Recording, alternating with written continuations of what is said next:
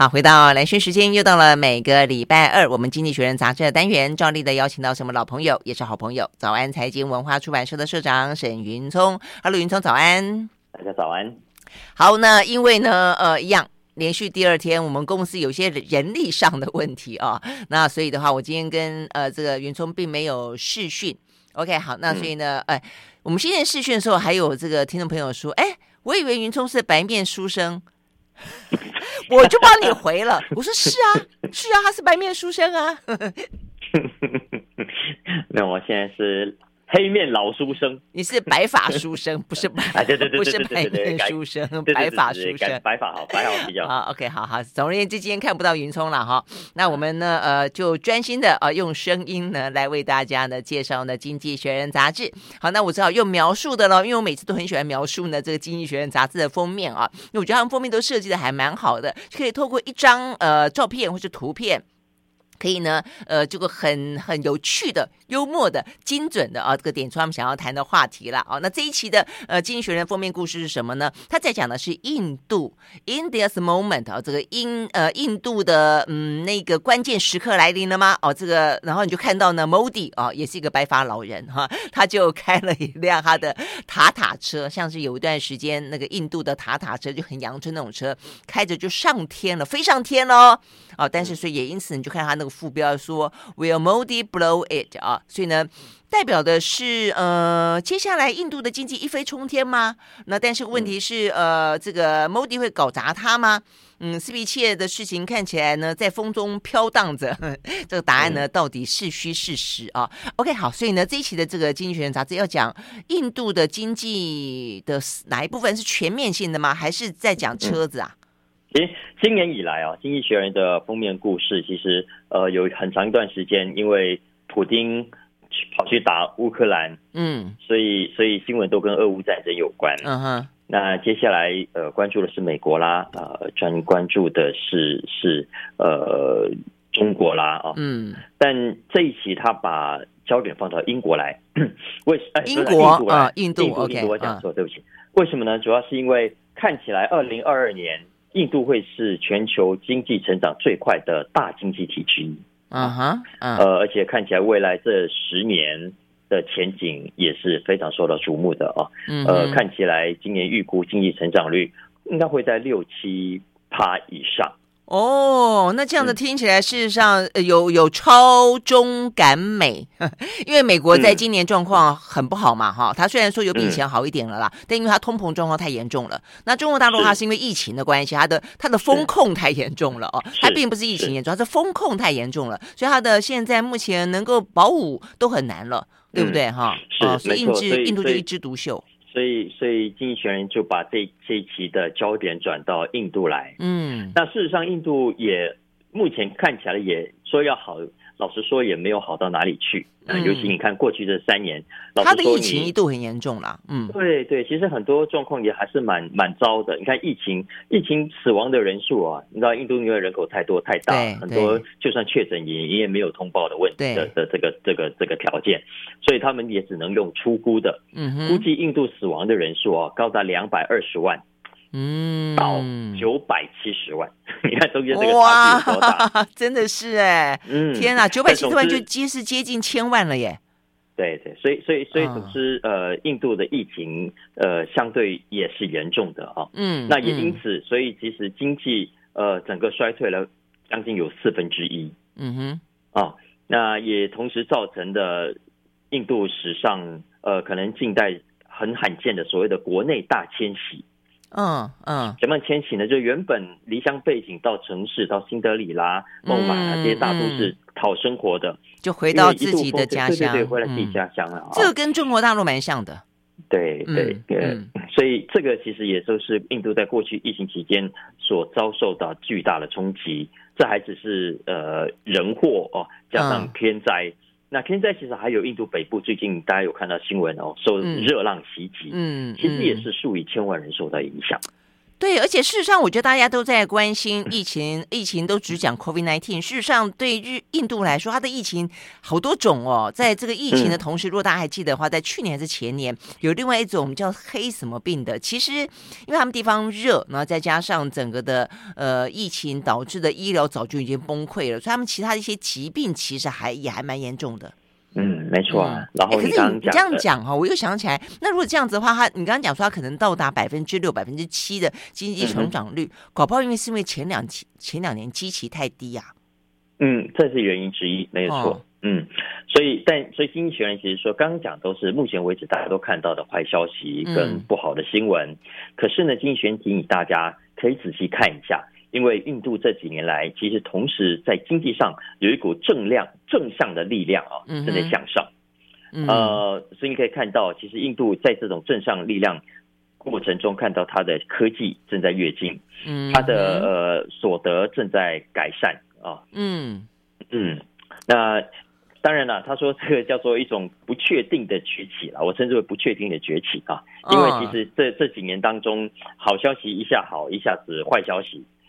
呃，一下子说他哦，可能是下一个中国啊，但是一下子又说，其实印度的人口呃，算是一个定时炸弹，因为它未必能够创造足够的就业机会来养刚刚的这一些呃离乡背景呃想要出来讨生活的年轻人。对，而且印度的贫富差距是真的很大，都不用讲说他已经所谓废掉的种姓制度，事实上说是废，实质上并没有完全的废。而且这张他的封面故事里面，虽然这个 Modi 驾着一副像塔塔的电动车飞上天，但他底下的那几辆车子破的破，车窗被打破的，然后看起来爆胎的，然后呢，非常的老爷车的，代表的是呃，印度那个贫穷的人口还是。非常的惊人的啊，对不对？没错啊，没错啊。而且之前我们聊过啊，就印度最大的特色就是它的呃耐米型的企业、小型的企业，嗯，非常的多，嗯、也非常的蓬勃，所以造成的结果是，呃，政治人物跟很多地方官员为了要保护这些这些纳米级的这些小型的企业啊，嗯、所以其实大企业要去都非常的困难。嗯嗯嗯，所以就外资跟外外商。嗯，对对对对对对，所以这是他过去呃一直受到的，所以但当然，Modi 一直希望能够引进美国的大企业、欧洲的大企业、中国的大企业、亚洲其他国家的大企业去哦。可是其实一下子欢迎，一下子又不欢迎，一下子嗯，嗯，所以这个其实是印度过去十年来一直有的挣扎啊。嗯，不过重点是重点是，经济学人说，在疫情渐渐的要结束的当下，你可以看到有一种新的经济成长模式，嗯，在印度出现了。嗯哼。而这个新的成长模式跟过去我们所看到的其实是非常不一样的。嗯嗯，OK，好，是怎么样不一样呢？关键在于科技，嗯，科技，OK，嗯，就是政府现在呃有多管齐下的，希望加速印度的这个科技的强项的发展。嗯，因为我们知道，其实印度很多科学的人才，很多工程师啊。那现在呢，印度 Modi 呢正在积极的从国家。砸钱去投资所谓的数位服务，数位什么？数位什么？身份证啊，嗯，包括数位支付啦等等。哦、好，为什么呢？是因为现在的印度哦，因为它它各种的呃，从政治到科技的使用，其实都相对是没有效率的，所以造成其实印度很多的所谓的地下经济非常的蓬勃。嗯，那地下经济因为因为是缺乏透明，因为缺乏呃更有效率的管理，所以造成的结果其实。呃，不管是政府的税收上的损失，还是呃企业的整并跟大型有规模的发展，其实都是受到限制的。嗯哼，所以他们希望说，透过这样的一个数位服务的的投资跟呃投入啊，来改善这个现象。嗯嗯，嗯，OK，那还有呢？这个是这个是莫迪在数位上呃积极投入的一件事情。嗯哼，那在总体环境来说，其实也对印度非常有利的，因为我们可以看到全球的 IT 业。现在人才需求恐急，嗯哼，而全世界没有任何一个地方像印度一样，一年可以产出将近五十万的的的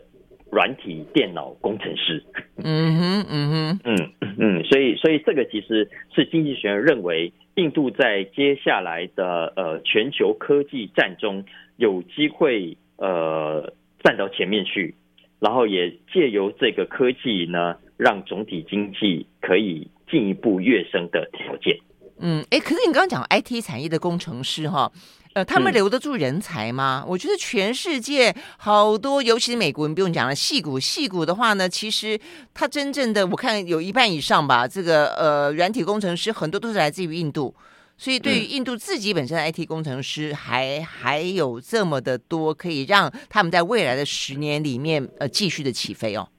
啊，其实非常多的，其实包括莫迪就任以来啊，其实印度也已经很多的所谓的，如果用我们台湾话叫什么“鲑鱼返乡”吗？啊哈，嗯，不要忘了在在川普时代，其实对于呃外国，尤其像这种有色人种、有肤色的外国科技人才，其实是不欢迎的。所以，其实在美国有有很多的这个科技。呃，印度的科技人才回流到印度，因为这样印度政府给他们很多的奖励，很大的鼓励。呃呃呃，所以这些人其实有一些是的确是在回去的。哦，那这样子，嗯，嗯，所以接下来你不要忘了，印度本来也就是一个人口非常庞大的国家。是啊，那那就像中国一样，这个未来内需市场，如果总体的中产阶级的收入改善，它当然是一个大有可为的市场，远远比什么美国啦、欧洲啦。这些相对成熟的市场有搞头，嗯嗯嗯，当然呃，当然印度还有其他的条件哦。经济学人另外还点出了两个，一个是所谓的再生能源产业，嗯，因为以以太阳能来说，呃，印度的装置比例啊是全球排名第三的啊，制造业也是现在正在激起中。当然，呃，目标想要取代中国，可是呃，当然了，短期是不太可能像韩国啦、中国来的这么强的啦，哦，嗯嗯嗯嗯。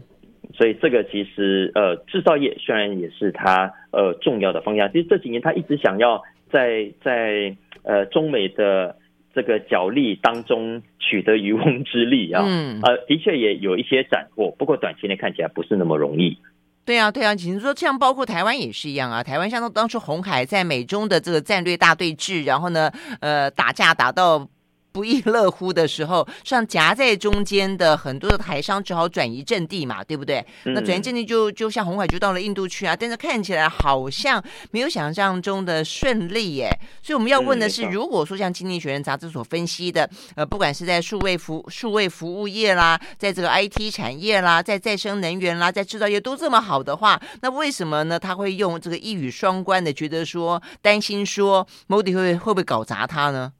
嗯，没错，因为这个最大的风险是，如果呃莫迪的这个呃方向是让老百姓跟让企业觉得哦，我未来是呃有希望的，其实就更加让莫迪哦以及他所属的政党呃更加大权的在握。嗯，那更加大权在握，其实对于很多民主国家来说都不见得是好事的啦。嗯，包括阿金选说，你看他的决策品质可能就会下降。呃，然后他。几个关键的议题就不见得那么容易妥协，最典型当然就是例如跟伊斯兰呃回教徒之间的冲突，嗯哼，就一样，就在政治上面的比较民粹就是了。对对对对对，所以然后你看，如果跟跟回教之间的冲突升高，也意味着暴力事件会在增加，这里一个炸弹，那里一个冲突，其实这个会倒过来，也会让外资却步的。嗯哼，嗯，所以这个其实也是 Modi 接下来要面对的挑战，他要怎么样继续的让啊、呃、印度自己的境内的人才跟企业觉得嗯值得投入，那二方面呢，也让外国的人才、外国的资金觉得嗯，莫迪你还算民主，你还算开放，呃，你的决策品质并没有因为你大权在握之后你就变了个样子，嗯嗯，那必须有这样一个前提存在了。OK，嗯，所以最后经济学人是说，如果成功的话，那它将会西方将会对西方企业来说，当然一个很有意义的一个大市场啊。因为否则现在大家只看中国，对啊，对啊，这样如果有一个可以取代中国的，当然很棒。那就全球科技业来说，也是一个重要的人才库。嗯哼，嗯哼，就它同样会是一个大工厂，也是一个大市场，就是了。对对对，好，我们休息了再回来。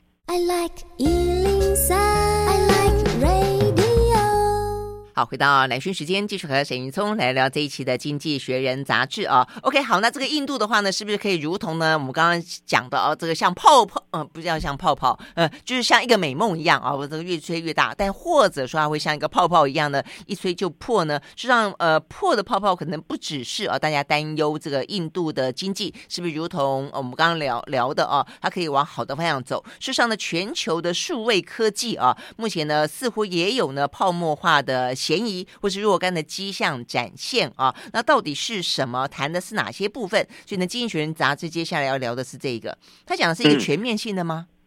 嗯、呃，是啊，他那个、嗯、你说什么爆破之嫌是吧？嗯，没有啊，《经济学人》的标题直接叫 “pop”，啊，真的、啊、就就破了，就就破了啊。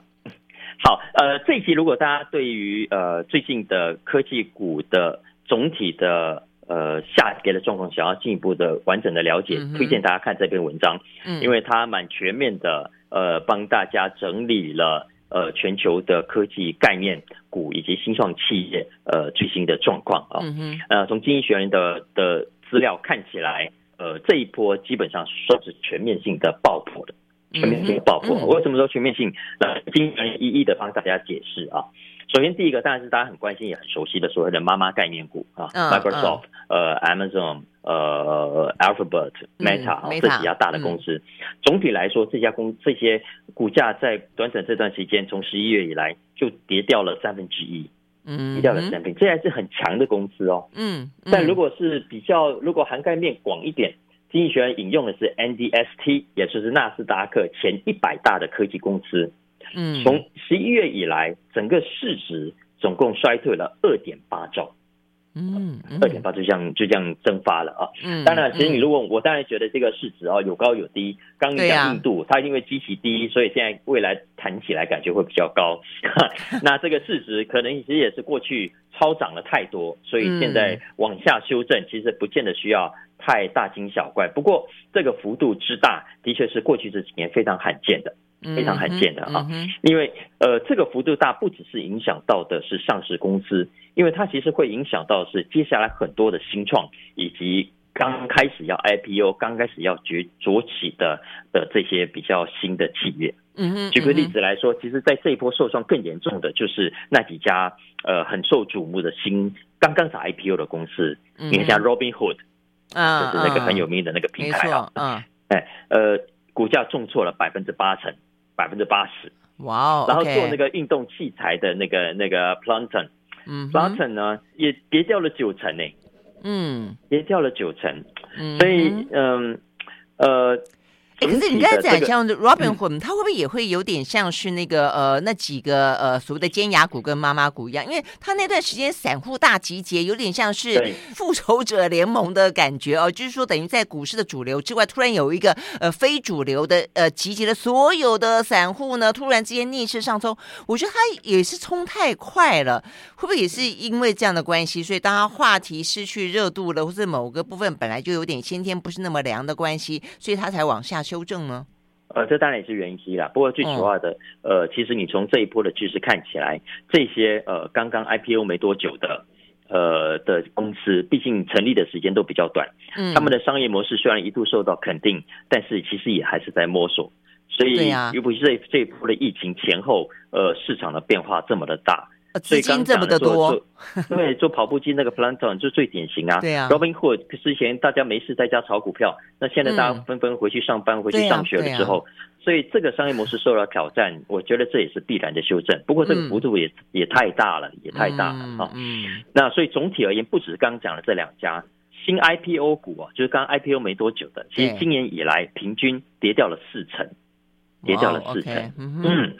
所以这直接影响到的，为什么要重注意这些数字呢？因为接下来还有很多公司要准备排队上 IPO 啊，嗯，或者 IPO 之前还有更多的公司准备正在募资 A 轮、B 轮、C 轮啊，嗯，所以如果你总体的大的上市公司科技股表现不好，其实连带也会影响到投资人把资金投入这些公司的意愿，嗯嗯，这也是为什么 IPO 哦，我给大家一个数字做比较，去年的这个时候，也就是二零二一年的一到四月。在美国 IPO 的公司总共有一百五十家，一百五十家，其中当然大部分都是科技股啊。嗯，但今年一到四月同一段时间哦，只剩下三十家。嗯哼，剩下五分之一而已了。嗯啊，嗯，那当然过去很红的，包括台湾呃有去上市的，透过就不是一般的 IPO，而所谓的说 SPACs 啊，逆向上市的股概念。嗯，呃，二零一八年以来。其实只有三分之一找到找到对象，也就是说，因为这些 spec，他们当时还没有找到，还没有任何的公司就只有一笔钱。哦，对，这个我们聊过，对对对，他提供上市公司一个壳嘛，让它好上市嘛，对不对？对，所以这个壳呢，照理说在 IPO 之后要赶快的找到对象。嗯，他现在也很惨啊。啊，对，现在也只有三分之一找到对象啊。然后就算找到，也不见得有好好结果，因为呃，经济学人说，他就去找出呃找到对象的二十五家规模最大的，结果呢？找到对象之后又怎么样？市值啊，今年以来也跌掉了腰斩以上。就跌了，跌了跌了百分之五十六。嗯，就他帮你呃很快的上市，但上市之后呢，也没什么好下场，就是了。哎，我觉得跟所以我觉得如果这样讲的话，它有没有一个是一个共同性的，或是一个大环境性的一个客观性的因素所导致，不管是跨国的大企业的妈妈股也好，或者是说呢新上市的 IPO 的也好，就同样面临这样的一个状况。我觉得一个资 资金退潮这段时间开始，呃，就紧缩嘛，哦，这个就是紧缩，然后呢开始升息。我觉得这一定是有关吧？没错，当然有关啊。所以其实呃，这一波之所以这样向下修正的幅度这么厉害，嗯，其实往前推还是要还是跟过去这两年的疯狂飙涨，大家一头热有极最直接的关系啊。嗯嗯，经济学人说过去的涨，第一个当然就是跟疫情有关嘛。对，你看疫情创造了这么多对科技的需求，产生了这么多对科技的幻想跟梦想，哈，嗯啊，所以当然自然就把这些股价给推高。再来第二个，在资金面，你看政府一直砸钱纾困，当然就造成很多的家庭，他竟然也没有出没有办法出门花别的钱，所以在网络上的花费，在在科技电子上的花费也就在增加，所以造成庞大的这个需求，这庞大的需求就直接呃反映在他们的股价上。嗯，但但这个一旦疫情退去，纾困金用完，这个需求自然就就蒸发了。嗯。再再何况，原本我们都知道，它美国即便是疫情，不是叫即便是疫情，在疫情期间呢，还是维持非常宽松的低利率，呃的的货币环境。但是现在利率正在涨，呃，通膨正在挤压大家的收入，所以资金的的紧迫性对家庭对企业来说，其实都是在提高的。嗯，嗯，那因素不用大家说，俄乌战争啦、通膨啦、升息，其实都是现在这一波的科技股啊，大家。呃，受创会这么严重的重要的原因，嗯嗯，OK，那好，那这个其实我们刚刚讲哦，其实未上市的这些新创也是受到池鱼之殃的。哦，所以未上市的也是，当然啦、啊，因为、嗯、因为大家都发现，哎，利息跟通膨这样的状况看起来不是很妙哦，资金当然往比较安全的方向去走。嗯，所以你看，二零二一年的话，总共这些新创公司未上市的话，它可以募到六千三百亿。但是今年第一季整整衰退了两成，是单二零一二年以来单季最大的衰退。嗯，那当然连带的还有我们没有时间聊到的比特币啦、以太币啦、NFT 啦这些叫 数位货币啊。过去这几天这这这一两个礼拜也非常的惨。我看上个礼拜五礼拜四的时候，那个什么 Coinbase 哇也是暴跌。我本来以为这一期经济学会会有文章，不过我相信他可能下一期会有。哎，OK，也许可以聊一下。那所以在他的讲法当中的话呢，呃，不看好的，就是从目前看起来呢，随着疫情可能慢慢的会去缓和之后，连加密货币的狂潮也会开始出现一些。那是一定的，那是一定的。不过经济学人他比较 focus 还是科技概念这件事情，嗯、因为、嗯、因为如果仔细看，虽然总体而言是是科技泡沫爆破的状况，但是实际上你得仔细看哦。还是有不同的产业跟不同企业的规模，呃，受创的影响是不一样的。嗯，还是有一些，比方说，第一个基本面好的公司相对是抗跌的。嗯哼，哪一些基本面看好呢？首先，例如云端。嗯，OK，因为云端现在看起来是相对成熟的，而且呃，不管有没有疫情，需求都是在增加的。所以，嗯，是，所以亚马逊啦，呃，微软啦。呃，Alphabet 这三家的这个云端的销售，其实都成长了三成以上。嗯哼，嗯，另外像 Intel，Intel 也是相对抗跌的，它股价只跌了百分之十三，而 IBM 反而是逆向上涨了百分之十二。嗯，因为它提供服务。嗯嗯，所以相较于两千年那一波网络 dot com 泡沫啊，经济学人提醒大家，这一波跟上一波，如果说都是泡沫破灭的话，其实本质上有一些不一样。嗯，首先第一个财力上不一样。因为当年很多的 dot com 其实一直在烧钱，一直在烧钱，但是现在你看我们刚刚讲的妈妈概念股，手上都现金满满的、嗯、，Apple、Meta 其实手上都很多的钱，以及第二个更重要的是前景。我我们刚刚讲的这一波的科技业，以上讲的这些，其实即便是 Robinhood 啊，即便是 Planton，呃，股价跌了很凶，没错，呃，商业模式受到挑战，没有错，但是基本面，呃，都还是有基本的需求跟实力的，不像当年的这个 dot-com 画了个大饼，其实完全没有销售的收入。刚刚讲的这些公司在疫情当中都是有实际消费者花钱。他有实际收到钱的呃这样的一个一个企业，所以换言之，呃，如果他可以在商业模式上呃进一步做调整，公司体制上呃度过了这一关，呃，也许未来还是有可为的，不会像上一波那样倒倒的乱七八糟，造成造成整个股市啊，呃，整个科技概念呃一下子拖累了好几年。嗯哼，嗯哼，OK，好，所以听起来就是说，它可能会有一些泡沫，但它并不是一个全面性的啦，还要看你自己本身的这个公司的体质，嗯、还要看呢你着重在的部分是不是真的是一个非常长期的，而且呢，目前看起来十年、二十年间不会变的趋势，或者说它只是因为疫情的关系，啊、呃，暴涨，然后之后的话很快的就回去了，对？刚刚讲的说好了，如果是坏的话，嗯、那就不见得妙哦。所以经济学总体来说，最后一个、嗯、一个一个提醒，底部可能还未到哦。因为未来如果进一步升级，那些投机概念的科技股啦，那些体质不好的新创公司啦，其实还会更坏的。嗯嗯，OK，好，我们休息，回到现场。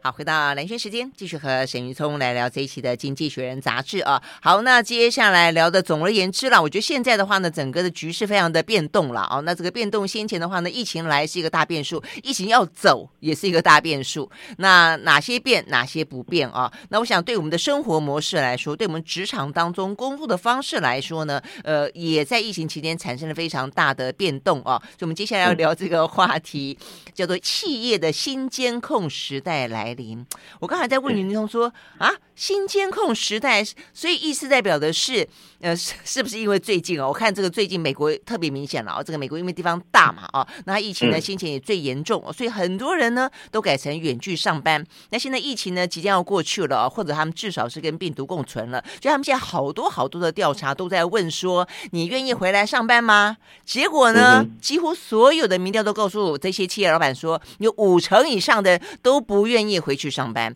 而且我看过那个更细致的啊，这个民调还问你说，那如果减薪百分之五，你你你你愿不愿意？愿意愿意愿意。呃，就老板愿不愿意让你回家上班啊？他们减薪百分之五也愿意让要他要，就是说我宁愿减薪百分之五，我也要回家上班。不是还有那种说我宁愿不要全年特休，我都愿意牺牲，然后甚至说我还可以牺牲四分之一的薪水的也有。我也要回家上班，所以呢，我在想，是不是因为这样子啊，这要求在家上班的人越来越多，所以呢，呃，老板就决定说，好、哦，如果你越哦这个呃远距上班，我用电脑监控你哦，没有开玩笑，结果答案并不是这个样子。我们要宇宙跟我们讲一个另外一个概念，为什么企业的新监控时代来临？没有没有，其实是同一个概念，其实同样的、啊、呃，刚嗯，因为呃，企业的监控不是新不是新闻啊，不是今年才开始。我记得我们的节目也都聊聊过，嗯，呃呃，像在疫情之前啊，呃，很多有些企业其实本来就已经在监控大家的电脑荧幕啦，一些大公司，台湾也是一样啊，嗯啊呃，所以其实你在公司的电脑荧幕不是你的电脑荧幕，你在公司的电话也不是你的电话，啊，你的你的 email 信箱也不是你的信箱。甚至连空间都不是你的空间。啊，啊！有有监视器呃在监视你的行动，然后甚至我们上次聊的话题是那个识别证，那识别证也可以来来来监控你，呃，你在位置上的时间多久，你去茶水间的时间多久，你去上厕所的时间多久。啊？有些更极致的，还还有隐藏式的麦克风，据说。啊，呃，其实也可以在监控你到底在讲什么样的东西。哦，嗯嗯，哎，我觉得这也是科，我觉得科技也越来越进步了，还可以透过你说，哎，那那反正我可以弄个假人呐，反正大家都开玩笑讲嘛，或者说我先做个照片啦，就定个放在这里，我告诉你，他会连你什么眨眼的速度啊，多久，你眼睛飘向左上角、右下角什么地方，他都可以依照这个来来去研判你说到到底是不是在现场够专注，连在够不够专注，他都可以想办法去监控。没错啊，而且这个状况啊，也因为呃过去这两年疫情期间线上 working from home 更多人，所以也是让更多的企业啊现在更名正言顺的呃采用各种的监控的软体。所以经济学人给我们的数字啊，他说在前疫情时代，大概美国有百分之十的企业使用这种 spyware，也是监控软体。现在呢，在美国已经有百分之六十在使用，另外有百分之十七正在考虑中。所以换言之，可能在三年以后，这个数字会有高达百分之七十的美国企业有在使用这种 spyware，在监控上班中或者在翘班中的员工。对呀，不晓得哎。所以如果说把这个因素加进来之后呢，他们再做一个民调，就你宁愿呢在家上班，享受一个呢呃由你自己去一个自主的空间、自主的时间的一种上班环境，但是同时你可能要被监控，他们不知道会选择什么哈。嗯其呃，其实很难讲啊，因为其实以现在的这个软体，你就算回到公司，也是同样的监控环境啊。因为公司的电脑，那个企业如果愿意，它还是可以透过像 Google 呃 Workspace 啦，呃微软的 Teams 啊等等，其实可以记录你的时间，记录你的活动。呃，你你有多少时间是在上班的，呃，在开会的，然后在跟客户联系的，呃，然后在写 paper 的，在提案的，在写 email 的等等，其实这这都是可以被记录下来。当然了，如果回到公司又更多一个识别证，也许是随时跟在你身边记录你的活动，以 even 是你的录音啊，所以你当然也更更逃无可逃。而企业要这么做，老实说也有合理的理由嘛，可以为了为了你的安全啊，对不对啊？然后为了呃 为了效率啊，对不对哦？所以现在这些包括呃客服啊，本来就会监听啊，啊为了你的服务品质啦、啊、等等。再加上现在很多企业不是讲究什么社会责任吗？然后这个要更透明化吗？所以其实法遵的要求也是越来越多的。所以企业说，我为了怕，尤其是像金融业，我怕你们这个五鬼搬运啊，嗯这个这个把客户的钱搬走啊，哦，所以我某种的这个这个监控是有必要的。嗯，所以意思是说，其实企业要采用这种 spyware 是有合理的理由。呃，那现在尤其你坦白讲，网络诈骗啊、钓鱼啊这么多，你万一员工随便收了一个 email，没注意到整个公司的、嗯、呃这个木马屠城就被木马进来了，也有这种状况发生了。对啊，是没错。对呀、啊，对呀、啊，对啊。所以所以政府其实也没有办法真正的就干脆立法禁止这那这个企业，你绝对不能这么做，因为企业它言之成理嘛啊。所以我一直做的就是说。嗯好，你要监控可以，肯定要让员工知道。所以，呃，纽约啦，最近通过一个新法案，说，哎、嗯，企业要监控可以，可是依法必须明确的先告知员工。嗯，OK，德拉瓦啦、康乃狄克州都有类似的这样的告知，要告知到多细？就是我用什么方式监控你吗？还是我啊，我我监控你，但是你自己去找我在哪里监控你，是这个意思啊？就我刚刚要讲的，但是说，哎，我就反映出来，就是现在劳资双方的不信任。关系，嗯，我觉得是不是透过科技的关的的原因，因为越方便，也因此越想要去防，却又防不胜防。是，但呃，其实这个你不要说防，因为呃，对很多企业来说，它的确有，例如它的像智慧财产权的保护啦等等啊，我觉得某种程度的监控呃是合理的，但问题在于第一个会不会被企业滥用？嗯，被企业滥用，啊、再来第二个。嗯呃，你会不会进而？因为对很多员工来说，尤其现在 working from home 嘛，你要怎么去切割公与私？嗯，公与私啊，那其实无形中就会形成员工更大的压力。是啊，再加上再加上这些软体啊，这些呃使用，例如 AI 的使用，它目前为止并不是百分之百那么准确的啊。比方说，呃，现在其实美国这些 spyware 会用 AI 的脸部辨识啊，嗯，来研判跟分析呃你这个员工。你的表情，你是在专注工作，啊啊、还是在追剧，还是在干嘛啊？但是这个研判不是不是那么百分百准确的，所以换言之，你会会错杀错杀的哈。嗯，比方说他如果透过你眼神好了，那搞不好有些人就斗鸡眼啊，有些人就眼睛、嗯、突然他就是固定往 右右边看啊，有些人就是会总是会有一些情形会、啊、会出现一些嗯错误，就是对啊，对，而且好吧。嗯而且，就算有些软体，它还会监控说，哎，这个员工现在正在喝吃东西啊，在 喝东西不专心。那那个软体呢？有些软体还会自动的有一个警示，警示他的主管，让他主管哎、嗯、要来再来看，注意这个人。嗯，对对对。所以这个从管理跟效率的角度来说，当然无可厚非。可是呢，人都有呃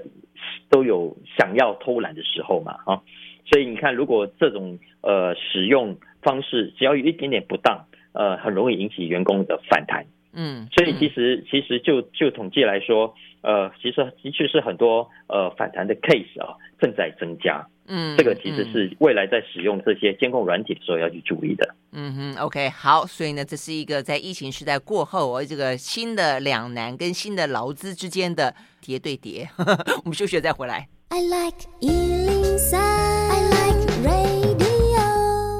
好，回到蓝轩时间，继续和沈云聪来聊这一期的《经济学人》杂志啊。好，那最后的三分钟，我们来聊一个话题，就是呃，公司管理员工真的是还蛮。蛮辛苦的啦，哦，那尤其还要达到他的绩效，达到他的目标，所以经常会有一些呢很振奋人心的管理口号，或者比较呢那个嗯魔音传脑的，让大家可以非常的知道我们公司要往哪里走，对不对、嗯、啊？口号，哎，很多公司都会以前都会先喊口号再上班，对不对？有些好像还会这样子。